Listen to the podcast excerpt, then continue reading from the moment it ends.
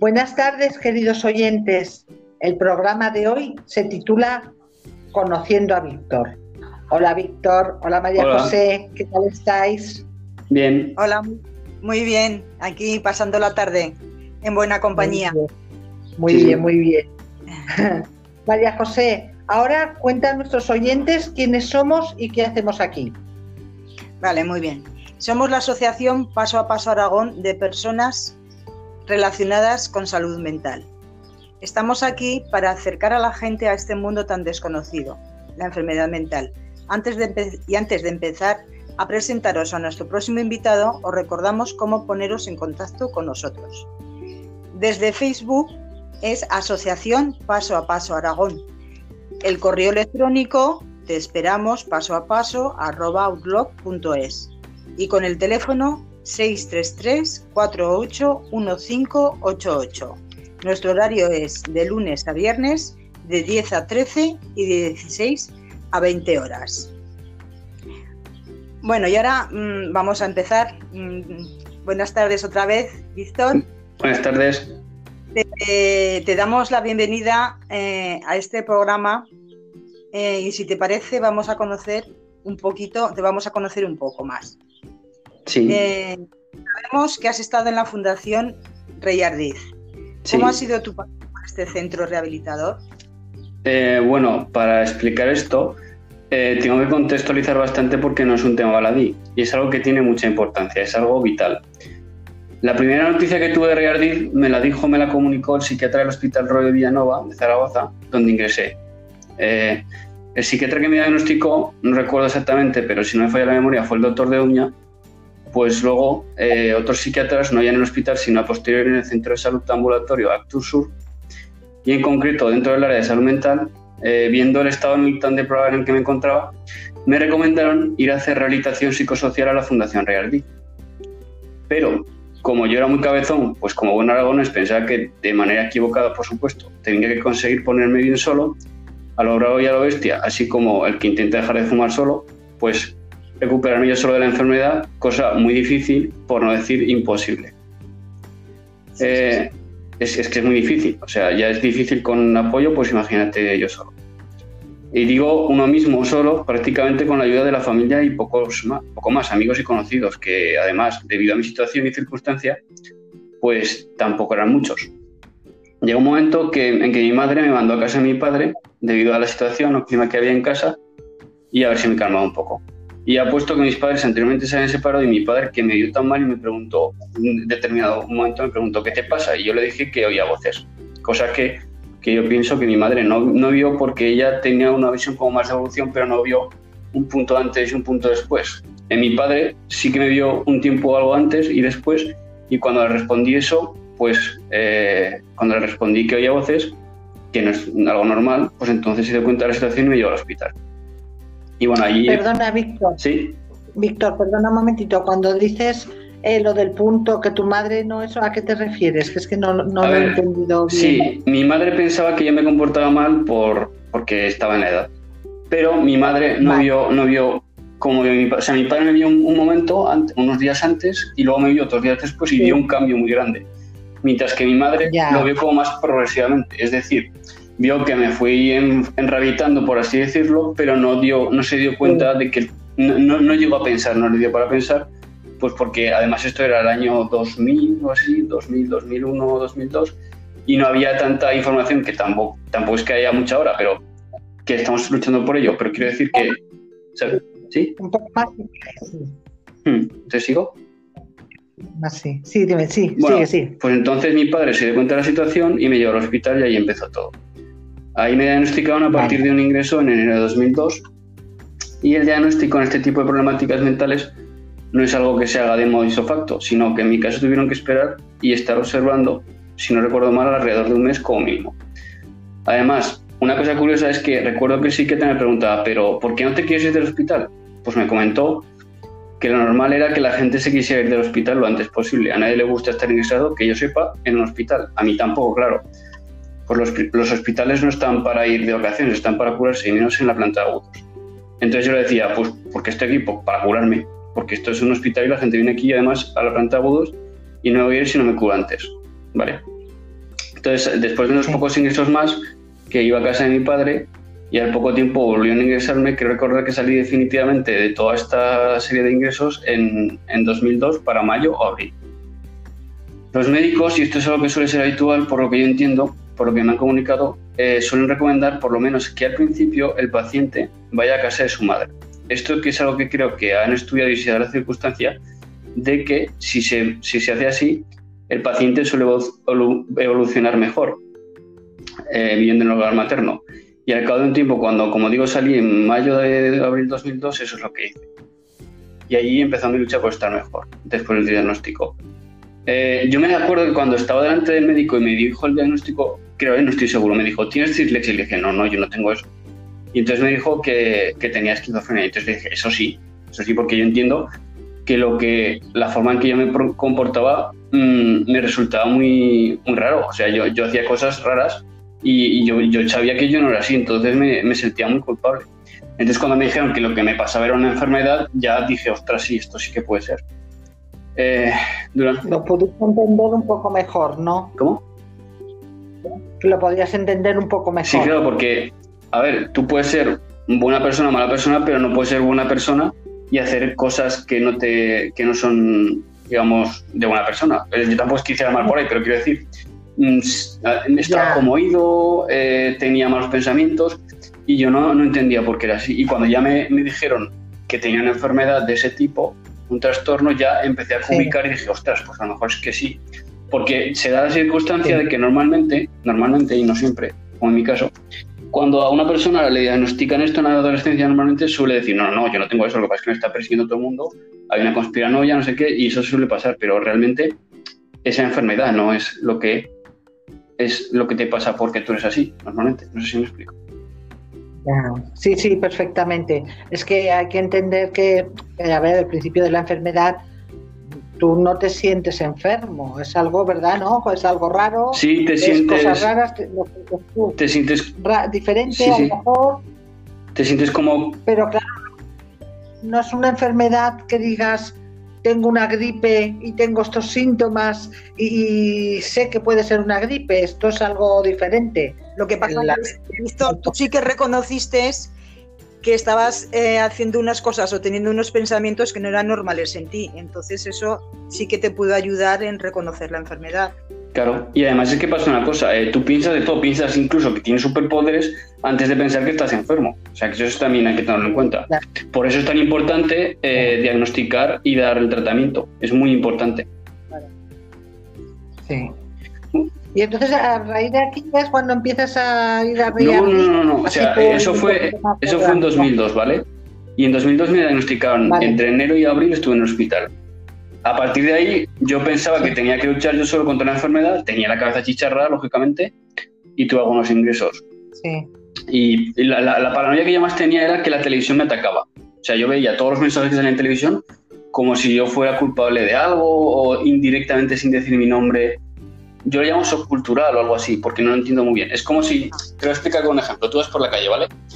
Y, y ves y piensas que hay una persona detrás tuyo que te llama y te dice Víctor, y tú te giras, pero no hay nadie.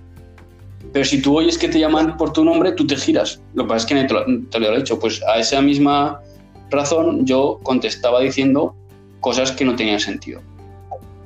Ya. Ya. Entonces ya cuando ya sobrepasaba, iba directo al hospital y les decía que por favor que me ingresaran, que no podía estar con tanto estímulo externo atacándome porque era muy exacerbado e incontenible. Entonces, cuando intentaba hacer bachillerato, tenía prodomos y lo máximo que duré fue dos, dos meses en el bachillerato. Eh, Perdona, eh, Víctor, eh, ¿podrías explicar un poco lo de los pródromos, por sí, favor? Los, que es que habrá mucha gente que no sepa... Los pródromos son como una especie de sensación que te va avisando el cuerpo de alguna forma de que si sigues por ese camino o si no paras lo que te produce el pródromo en sí, la situación, la actividad, todo lo que sea, los pródromos van a ir a más y te van a provocar un brote de la enfermedad. Eso es un pródromo digamos que son como una especie de síntomas, ¿no? Sí, como, de alguna manera. Como una alerta. Si no sabes lo que es, no, lo entiendes, pero cuando te lo explican en rehabilitación te dicen, mira, un problema es esto. Cuando tengas un que es lo que me pasaba a mí siempre cuando empezaba a estudiar. Mm, me costaba mucho y yo veía que era demasiado, sin hacer rehabilitación, por supuesto, era demasiado el estudio, o sea, era algo que no, no podía y, me encerraba en eso. O sea, yo todos los años, para septiembre, me matriculaba en bachillerato y siempre acababa mal, o sea, quiero decir, no lo acababa. Al poco tiempo me quitaba porque era muy difícil con la medicación, despertarse por la mañana, estudiar con la cabeza tan embotada y teniendo tanto dolor mental que no podías concentrarte ni en leer, yo qué sé, un texto de un párrafo. A lo mejor lo tenía que leer cuatro o cinco veces para enterarme lo que ponía y no era difícil, no era difícil leerlo, lo que pasa es que para mí en ese momento era muy difícil. Ya. Sí, sí. sí. Entonces ya eh, lo que pasó fue, eso el, el, ingreso fue en 2002 y en 2005 estuve cuatro meses haciendo un curso de teatro y ahí ya fui al hospital y fue una pasada. O sea, tuve que decir, me, me planto, no puedo más, es que ya es imposible, me voy a Reardit. Entonces fui a Reardit y me dijeron que para ingresar como paciente o como usuario tenía que tener la discapacidad reconocida. La discapacidad, o sea, lo que es la neurología, la discapacidad, a lo que llaman ahora la diversidad funcional.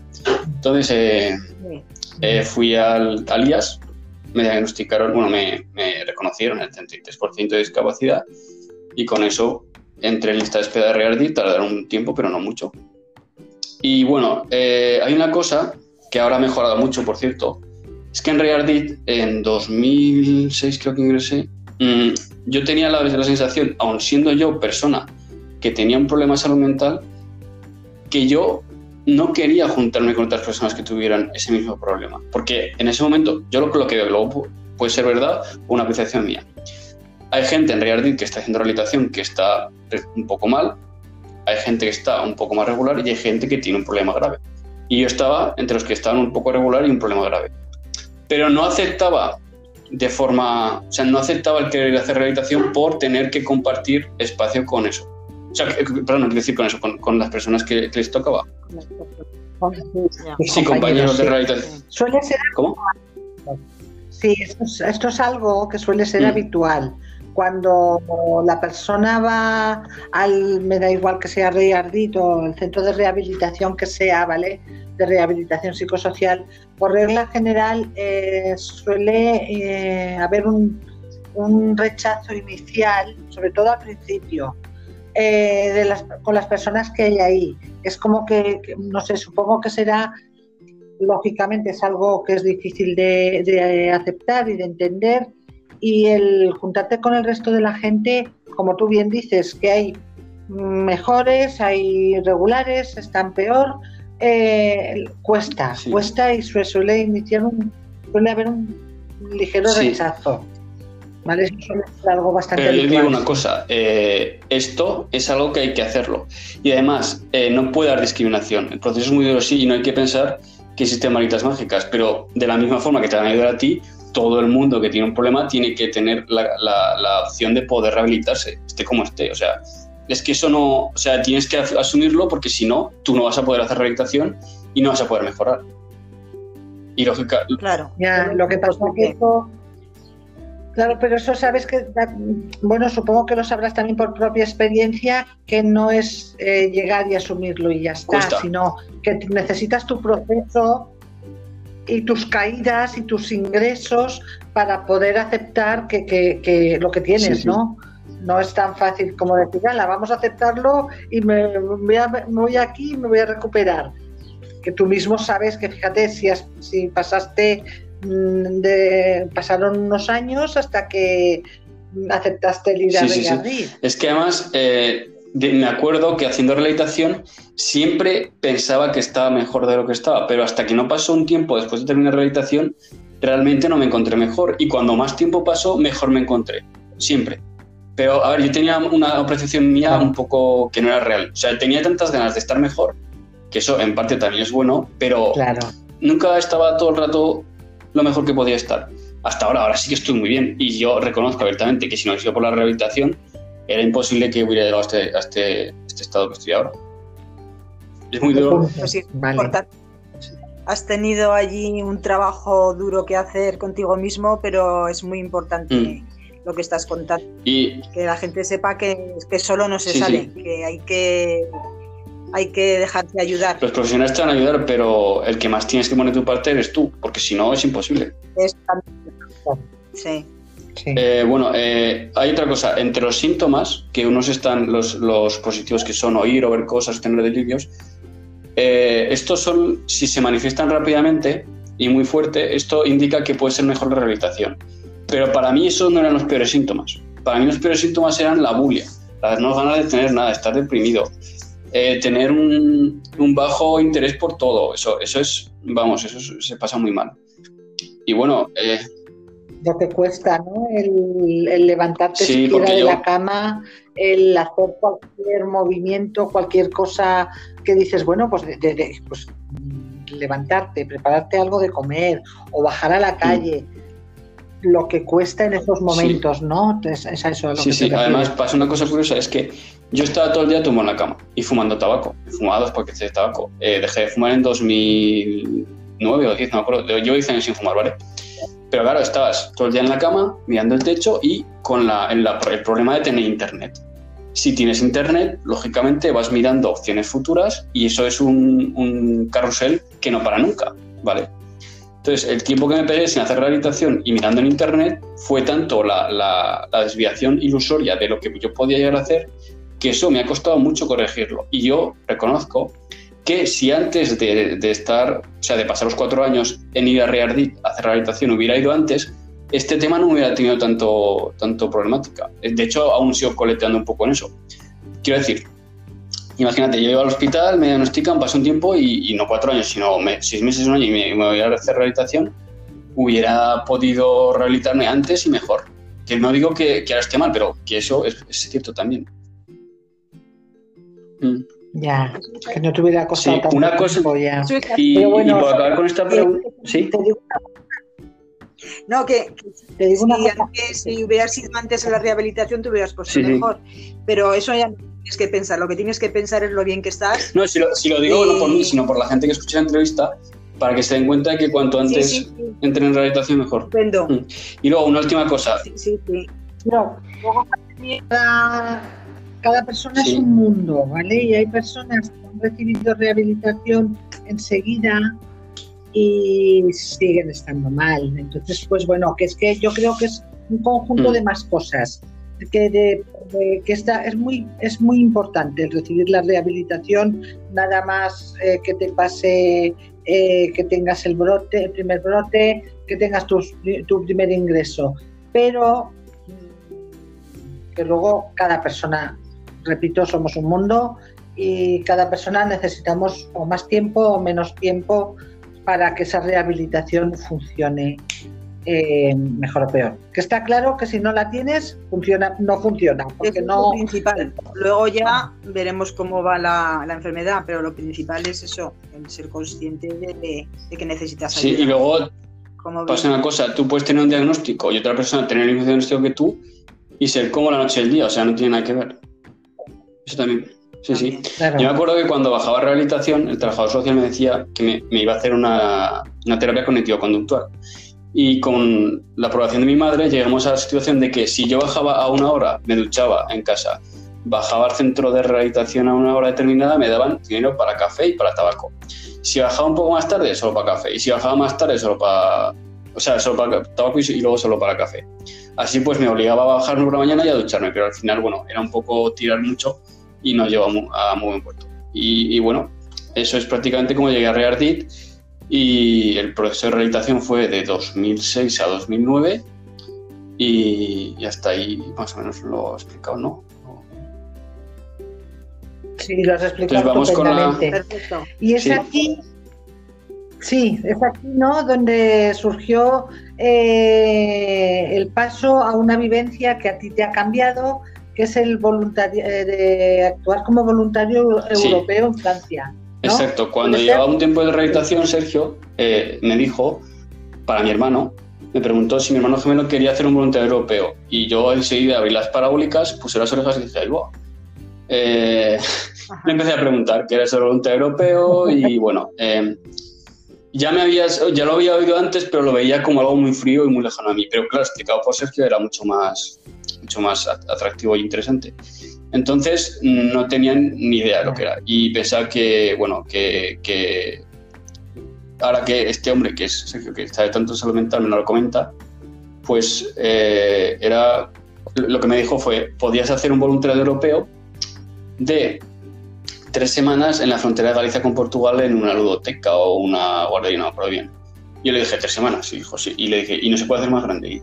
Y, le dije, y me dijo, yo quería más. Y me dijo, el tope está en un año. Lo que pasa es que en los voluntarios europeos, o como era antes el Servicio Voluntario Europeo, que ahora es el Cuerpo Europeo de Solidaridad, ya cambiado, antes el Servicio Voluntario Europeo, lo máximo que podías hacer era un año. Y no lo puedo repetir. O sea, si hacía las tres semanas en Galicia y Portugal, no lo podía repetir.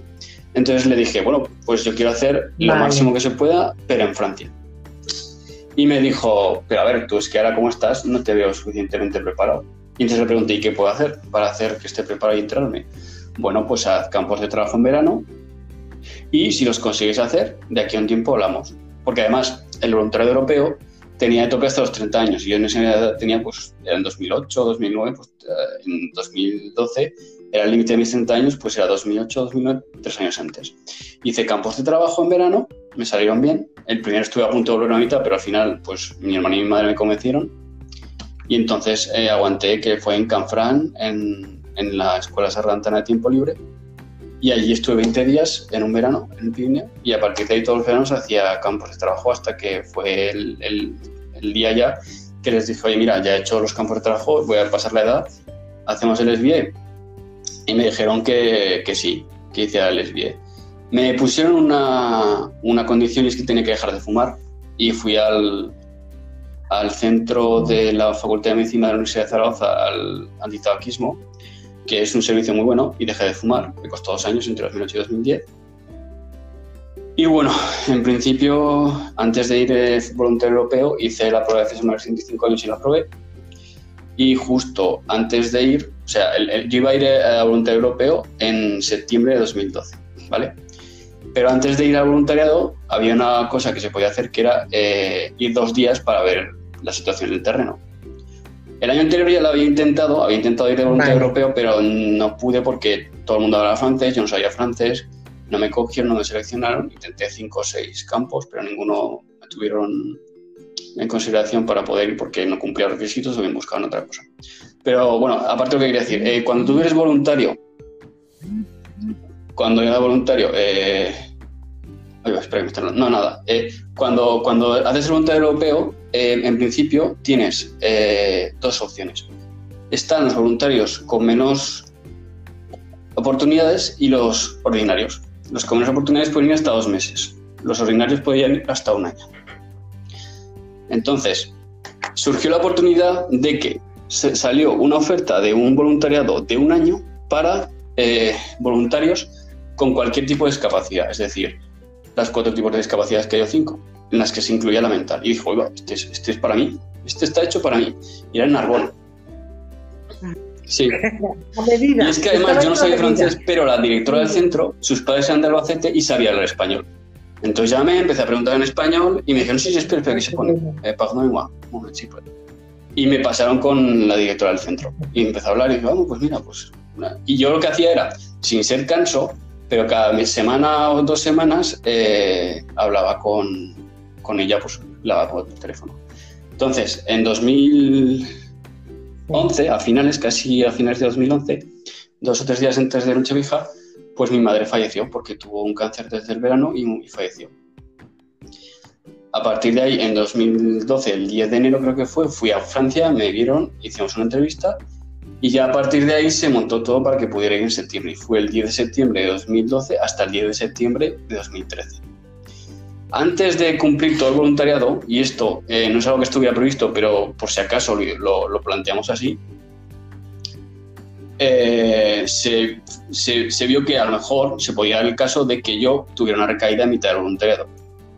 Y entonces, eh, si tenía una recaída, el, protocolo era ir hasta el hospital de Narbón, de ir a la policlínica y mi padre me iría a buscar y me traería a Zaragoza, iría al hospital, el tiempo que fuera, y luego volvería a terminar el voluntariado. Y así fue. O sea, no estaba planteado que pasara, pero por si acaso se, vio la posibilidad y, y, menos mal que se dio porque al final pues se consiguió enmendar. Eso pasó como a ocho meses antes de que terminara el voluntariado, volví, estuve dos semanas en Zaragoza, volví al voluntariado y lo acabé. Y bueno, eh, sí, sí. Muy bien, Víctor. Eh, a ver, aparte del voluntariado, que ha sido muy interesante que nos lo contaras eh, y que te fue muy bien y estuviste muy a gusto allí, como estás explicando, eh, has hecho muchas cosas más. Eh, muchas cosas. y espera un momento que voy a recordar a nuestros oyentes, antes de seguir con la entrevista, que, cuál es el título de nuestro programa. nuestro programa es Conociendo a Víctor, esta gran persona, este chico tan interesante que ha hecho tantas cosas. Y, eso, como te estaba diciendo, eh, también has hecho, has impartido cursos, cursos de audiovisuales en el Club Social de la Fundación. Eh, ¿Qué consisten? Bueno, ¿Cómo consisten y cómo te has sentido? Pues la verdad es que muy bien. Eh, realmente lo que era era voluntario, porque yo hago de voluntario y hago un taller en circunstancias normales cuando no está el COVID de una hora a la semana donde hacemos audiovisuales. Y este voluntariado lo hago con los dos voluntarios europeos, un chico turco que se llama Lee y una chica francesa que se llama Zoe y mm. una monitora, que sí que es monitora porque trabaja allí, que se llama María Y bueno, eh, en principio el teatro audiovisuales es algo que me gusta mucho porque me permite eh, vertir los conocimientos que tengo, porque ahora estoy estudiando un grado medio de FP, medio de que y sonido, de audiovisuales. Entonces lo que hago siempre es poner un par de vídeos o tres que, de cosas que están bien, chulis, y yo se les ve muy, con mucha afición por ello. Entonces es algo, el, audiovisual, eh, para las personas que tienen el mismo tipo de discapacidad que yo, es algo que va muy bien, porque hay como, esto está hecho por psicólogos, ¿eh?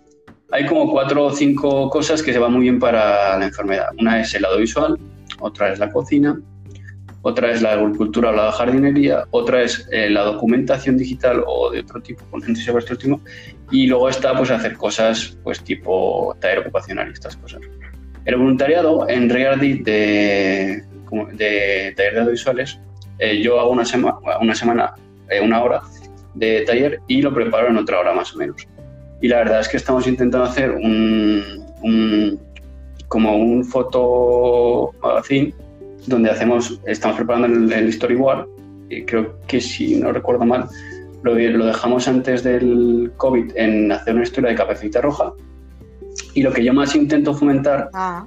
más que un contenido fijo o un temario, es eh, que sean creativos los usuarios. Porque para mí la creatividad es algo que me ha salvado totalmente. Sea de la forma que sea, se puede hacer con audiovisuales, se puede hacer con cualquier cosa que tenga creatividad. ¿Por qué? Porque tú puedes ser productivo siendo creativo o ser productivo solamente. Tú puedes ser productivo, por ejemplo, en la General Motors, pero no tiene nada que ver ser productivo en la General Motors que ser productivo creativamente. A ver, no vamos a ser habitantes de cine de, de Alejandro Benavar, por decirlo de alguna forma. Pero que te sirva para ti mismo, que te sirva para ti mismo el ser creativo. Y eso es algo que me gusta mucho. Además, como veo lo que yo soy antes que he sido usuario y ahora que soy, digamos, voluntario, pues me gusta mucho y me permite hacer otra cosa que es muy interesante también, que es no solo estudiar, sino que lo que he estudiado en cierta medida lo puedo volcar luego como una forma de emprendimiento voluntariado. Es decir, eso está, vamos, es perfecto, ¿no? Para ti, eso te debe motivar sí, un montón. Porque en principio eh, tú puedes aprender muchas cosas y decir, quiero hacer cinco carreras, quiero tener siete máster, pero lo importante es que a medida que vayas aprendiendo algo, lo vayas volcando en una forma que lo puedas eh, realizar de forma práctica. Eso es algo que... Claro, claro es la manera, la mejor manera para saber lo que has aprendido y ponerlo en práctica. Claro, porque... Está claro. Sí. Perdona, Víctor, también eh, has estado ahí que, que, bueno, no podemos dejar de nombrarlo. Has estado dando charlas de sensibilización. Eh, sí, sí, sí, he dado como unas cuantas charlas y es algo muy gratificante, sirve de mucho, eh, sobre todo a la gente joven. Pues comprobar en primera persona un tema tratado de una forma tan sesgada por los medios de comunicación, bueno, ha cambiado un poco antes, antes era mucho peor por los medios de comunicación, quiero decir, ahora ya está como una, la cosa como un poco más indefinida, pero hace falta todavía mucho ejercicio de sensibilización. De hecho, hace años, en 2015, fui a un taller de, periodismo en el país y bueno, me hicieron una entrevista y, yo tenía que, dentro del curso de entrevista que lo dirigía Juan Cruz, el subdirector adjunto del país, teníamos que elegir un personaje. Y yo elegí a John Nash, John Forbes Nash, para que me entrevistaran. Entonces vuelvo para casa, eh, me llama al móvil, el móvil se me había estropeado, y una chica que, de las que había hecho el curso conmigo, una de las alumnas, que me había entrevistado ella como periodista, yo como John Nash, me llama por llamada de videollamada del Facebook, que en la vida me habían llamado por videollamada del Facebook, no sé si a otros lo pasó. Entonces me dice que quiere hablar Juan Cruz conmigo. Y resulta que el 26 de mayo, que fue publicado el artículo que escribí, pues tiempo atrás, una semana antes, había hecho el curso y dos días o tres días después del curso, resulta que, que John Nash, John Forrest Nash, el genio matemático este de la película Una mente maravillosa, pues iba con su mujer, creo, en el coche y tuvo un accidente fatídico y perdió la vida. Entonces, como yo había tenido una entrevista y había explicado eso sobre John Nash, me dijeron, pues si quieres, puedes hacer un artículo y escribirlo en el País Digital sobre lo que te parece de, lo que quieras decir en relación a la enfermedad mental y a John Nash. Entonces, el 26 de mayo está publicado en el País. Si buscáis, estimado señor Nash, sale mi artículo que está en el País Digital colgado desde el 26 de mayo de 2015. Y respecto a la, sensibilización, eh, quiero decir que hace mucho tiempo, pero mucho, tanto desde la película Psicosis de Alfred Hitchcock, como otras cosas que se vienen rondando en los medios de comunicación de forma no real, no ajustada a lo real, pues se piensa que las personas con trastorno mental se asocian al delito, crímenes, otras cosas que tienen poco que ver. Y aunque no es la mayoría, o sea, no, tiene que ser la mayoría, quiero decir, ni lo normal, porque normalmente las personas con trastorno mental suelen ser más víctimas que verdugos, eh, y está demostrado, porque hay un porcentaje de personas que no tienen ninguna enfermedad que cometen delitos, y si tú lo cotejas con personas que tienen trastorno mental, es más bajo el índice de estadístico que, que dice que, que, es mucho más bajo. Eh, y además eh, pasa una cosa, cuando tú das una charla, pues puede un trabajador social a dar una charla y ahora es una enfermedad mental. Pero cuando una persona que ha padecido una enfermedad mental es como mucho más auténtico, ¿sabes? Entonces, te, claro, llega más. Es que piensa que estás contando. Te sientes importante, pero sientes que es mucho más importante lo que estás intentando transmitir que tú mismo. Porque eso es algo que te imbuye en una corriente que dices, ya tengo una cosa que hacer en la vida más importante que yo mismo. Hay mucha gente que no sabe qué hacer con su vida, porque no han tenido problemas. Pero bueno, esto es, esto es una cosa que da la madurez y un poco el tema de poder aportar algo de luz. En realidad, las charlas que he hecho, bueno, pues he hecho dos charlas para el Instituto Tiempos Modernos, he hecho otras dos para el máster propio de salud mental de la Universidad de Zaragoza y otras dos que las di el mismo día, este mes de febrero, en el IES Tiempos Modernos de. No, en, es el de antes. En el CPA, CPIFP, los enlaces de donde estudio yo el video DJ.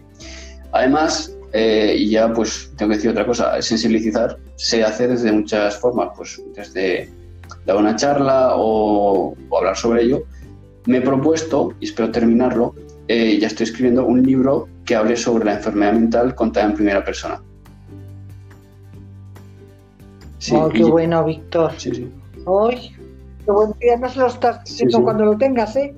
me, me, he puesto ahí contacto con gente que conozco, amigos, familiares, eh, conocidos, gente que trabaja en el ámbito de salud mental, gente que trabaja en el ámbito de la salud y de otros ámbitos. Y ya tengo como una lista de, entre colaboradores fijos o colaboradores puntuales, 20, 22 personas que me van a ir ayudando más o menos a medida que vaya a ser. Mm. Porque en principio quiero que sea un, un, libro de sensibilización, un relato autobiográfico, pero que también tengan cabida otros relatos que sean también sobre este tema. Sí, sí. Muy bien suena muy interesante y la verdad es que, mira, para despedir este podcast, has puesto la que indica, Víctor, que lo sepas, con lo del libro. Nos has dejado ahí con ganas de, de, a ver cuándo lo, lo, escribes. Pues mira, te, voy a decir una cosa. Yo pensaba que un libro costaba dos o tres años de escribir, pero he hablado con un hombre que ha escrito unos cuantos y me ha dicho lo siguiente, si tú escribes todos los días dos páginas, en tres meses tienes un libro. Pues ala, sabes. Pues cuando lo tengamos esperando, Víctor. Sí, que tendremos otro podcast, ¿vale? Así que bueno, y ahora ya nos vamos a despedir, ¿vale? Yo creo que hemos logrado el objetivo de este programa, que es conocerte un poco mejor. Y la verdad es que te damos las gracias por haberlo permitido y a la vez haber compartido este rato con nosotros y nuestros pues oyentes. Es un placer, Víctor. Haberte tenido, el haber visto la evolución que has llevado, el que hayas contado y nos hayas compartido con nosotros esa parte tan íntima que, es tuyo, ¿no? que, es tu, que es tu vivencia, es tu, tu, pues, tu ser y, es lo que tú has vivido.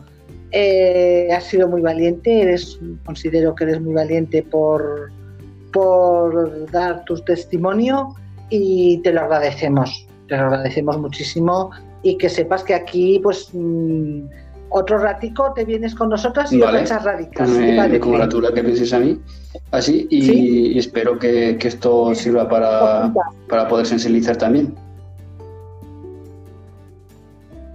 Muy bien. Muy bien, Pues muy Gracias, bien, Pilar. Cuídate, corazón. Te doy también las gracias. Y has sido muy valiente y muy generoso porque con esto puedes ayudar a mucha gente. José. Muchas gracias, Víctor. Bueno, María José, que hasta la semana que viene. Y a nuestros queridos oyentes, desearos que disfrutéis de una buena semana, que no paséis mucha calor. Hasta la próxima. Adiós. Adiós.